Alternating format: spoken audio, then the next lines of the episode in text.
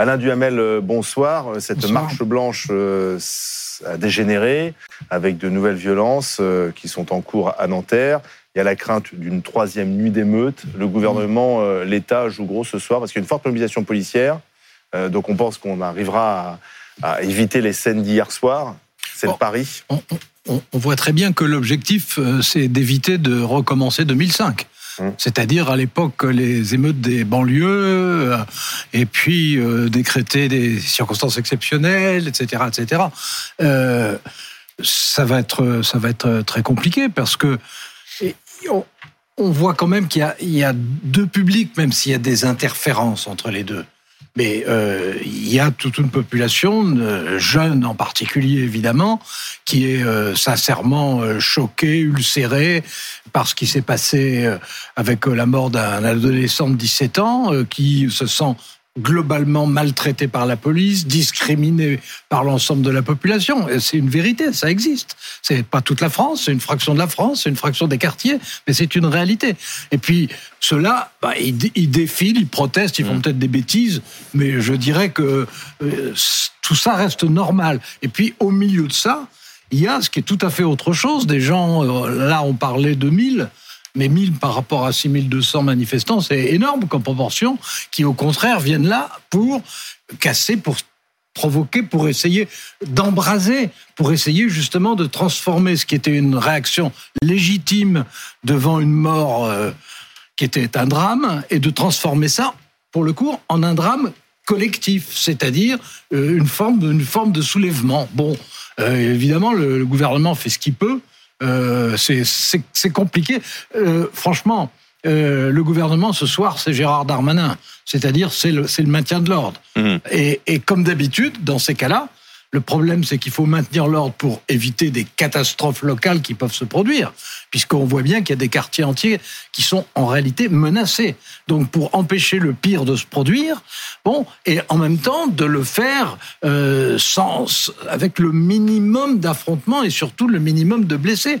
Et c'est c'est horriblement pas de compliqué. victimes supplémentaires. Ah oui, c'est horriblement compliqué. D'où l'importance des appels au calme, Pablo Pioviri, notamment que doit lancer la gauche à ce moment-là peut-être. Je suis pas très certain en fait que les appels au calme lancés euh, par euh, des élus de gauche. On les a pas beaucoup entendus en tout cas de toute façon. Non mais de toute façon ça sert à rien. Enfin je veux dire ah c'est pas à eux. À, la limite tout à l'heure euh, Rosa Médiane j'entendais disait bah voilà nous en tant qu'association, enfin des associations de terrain, des gens qui sont proches des habitants, les papas, les mamans, etc.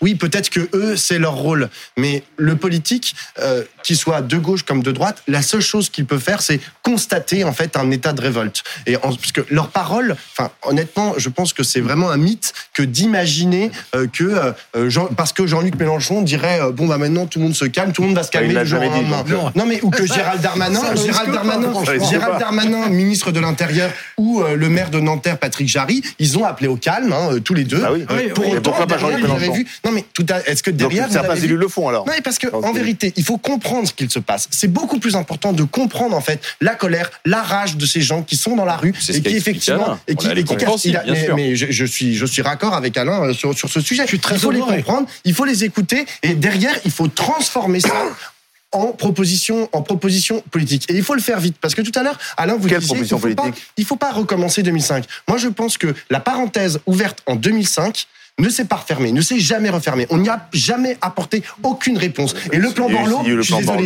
mais c'est poubelle le plan ah Borloo. c'est rien du tout.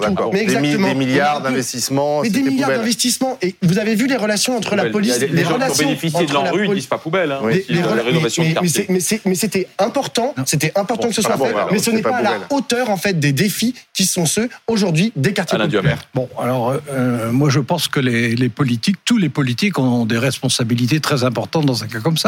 Je suis parfaitement conscient du fait que ça n'est pas parce que des politiques diront euh, maintenant j'appelle au calme que le calme va revenir. Je le sais bien, mais c'est leur rôle, c'est leur vocation dans un cas comme ça de démontrer que quand il y a une situation qui est une situation angoissante et une situation qui est déjà violente et qui surtout risque de le devenir beaucoup plus, à ce moment-là, de démontrer, de démontrer qu'ils ont conscience de leur responsabilité. Et moi, ce qui me frappe le plus quand il s'agit des élus de gauche, je, laisse l'extrême droite qui, de toute façon, ne cherche qu'à jeter de l'huile sur le feu.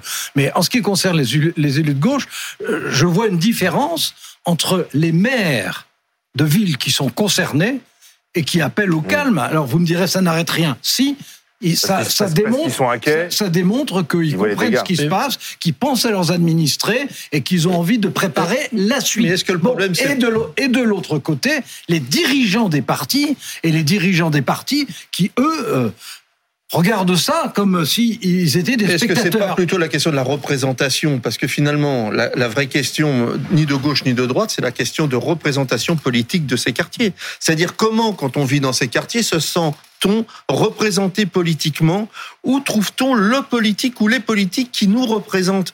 On a l'impression quand même, et je pense que ce sentiment de double niveau... Vous allez ce sentiment désespérer Mélenchon. du- Non, mais ça, je m'en fiche. Je m'en fiche. Je suis pas. Mais Ouais, moi, je m'en fous dans ces Le- la question, c'est la question, c'est mais- comment on est représenté politiquement? Je- Est-ce qu'on existe ou est-ce que on est finalement relégué parce que nous n'existons pas? Et le jour où on veut exister, il faut le faire par la colère. Mais ce n'était pas totalement faux pour les gilets jaunes, qui pourtant étaient des gens qui au départ étaient des gens de la campagne qui sont eux plutôt bien représentés aux assemblées. Eh bien, ils se sentaient aussi non représentés par les politiques. Je pense que la question de la représentation Alors, nationale de nos Ce que- 577 ce que- députés est un que- problème. Ce que vous dites est à la fois vrai et pas parfait. C'est vrai parce qu'il y a un problème de la représentation politique en général, on le sait bien, on va pas faire un cours là-dessus aujourd'hui parce que c'est pas le jour devant les violences.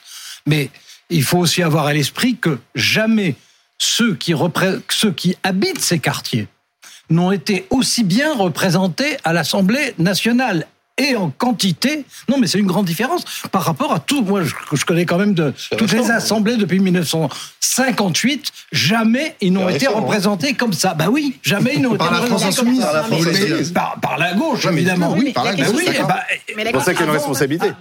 avant, ça n'était pas le cas dans ces proportions-là. Et en plus, ceux, et ceux qui les représentent ont, ont le sentiment, en tout cas, je vous dis pas qu'ils y arrivent toujours, mais d'essayer de les comprendre au moins. Non, mais la question donc, est donc, pourquoi donc, faire il faut pas, il faut pas dire que euh, c'est parce que ils se, ils se- Jamais une. Mais quand, quand on voit, moi franchement, je suis pas euh, euh, très sensible euh, à la rhétorique, à la rhétorique de la Nupes et, et, et en particulier de ceux qui sont dans la gauche de la Nupes. Mais il n'empêche qu'ils ont tenu un, un- pendant les, les campagnes et depuis et à l'Assemblée un langage qu'on n'entendait pas. Et il faut, il faut en prendre acte. C'était en, en soi, c'était quand même mieux. Alors évidemment pour des jeunes, euh, notamment les plus jeunes, qui sont pas fascinés par ce qui se passe au Palais Bourbon ou au Sénat, il faut bien le reconnaître. Mais pour eux, euh, c'est pas la réponse à tout. Alors, bien Rose, sûr. Rosa Méziane et Pablo. je crois qu'on n'a pas posé aussi euh, une question qui est centrale dans ce qui est en train de se passer. C'est, on est en train tous de se faire l'économie euh, du sujet qui est euh, la police, Euh, la question des violences policières illégitimes et la question aussi peut-être de manière sous-jacente du racisme dans la police qu'a, qu'a posé l'élu, des Verts. Parce que je suis désolée, mais ce n'est pas la première fois qu'on a ce genre d'affaires. À quel moment en fait on a travaillé sur cette institution? Moi, je travaille beaucoup sur la question euh, euh, police euh, population. C'est extrêmement difficile de faire bouger les lignes, que ce soit dans les quartiers ou que ce soit également au sein de la police nationale. Le dernier qui s'est essayé, Castaner, euh, il a sauté quasiment immédiatement. À partir du moment où il a parlé du genou au sol, euh, il a disparu euh, comme par enchantement. Donc il y, a, un moment, la police nationale ne va pas pouvoir se faire l'économie de ce débat-là. Et je crois qu'à un moment donné, on ne peut pas avoir des, croix gammées sur le corps et en même temps porter l'uniforme. Je crois qu'on ne peut pas à un moment donné dire à un jeune je vais te buter et juste après tirer. Je crois véritablement que c'est un sujet que Il y a beaucoup de policiers qui ont des trois gamets sur le corps bah, je- ça, ça a été défini dans l'armée également, et je crois que ce n'est pas compatible lorsqu'on sert notre pays. Oui, je Et- crois. et je crois qu'on ne peut pas en fait Alors, avoir des est-ce groupes. qu'il faut faire le ménage, Guillaume Non, on peut pas Ah, avoir des groupes Telegram avec 7500 personnes où il y a des policiers et des militaires Ah, euh, et croire que ce n'est pas un danger euh, pour notre République. Oui, je crois qu'il y a un vrai sujet derrière Non, mais ça. simplement, Guillaume Fard, vous connaissez bien la police. Est-ce qu'effectivement, il y a a nécessité de faire un peu le ménage que que euh, y ait des atteintes très graves à la déontologie, il faut surtout pas le nier. Euh, Ces atteintes existent. Euh, le fait que euh, fonctionnaire de police était sorti récemment avec une tête de mort sur son casque et qui, qui appartenait à une brigade de répression à l'action violente motorisée, ça existe, c'est extrêmement choquant, c'est très grave et, et évidemment que ça doit être poursuivi et sanctionné. Mais je crois que peu près tout le monde peut s'accorder sur, euh, sur ce constat-là. Mais de là à en tirer une règle générale qui dirait tous les policiers sont nazis. tous les- bon. Et, et par ailleurs, par ailleurs, il faut aussi regarder que les Français, dans leur très grande majorité, la police. apprécient leur police et lui font confiance. C'est peut-être dans les quartiers qu'on on est, apprécie on est à police. 69% de code de confiance et c'est un taux qui est supérieur au taux britannique, qui est légèrement inférieur au taux allemand. On n'a pas à rougir de ce que pensent les Français de la police. Regardons plutôt ce qu'ils pensent de la justice, c'est 44%. Donc- Donc les, les Français apprécient leur police.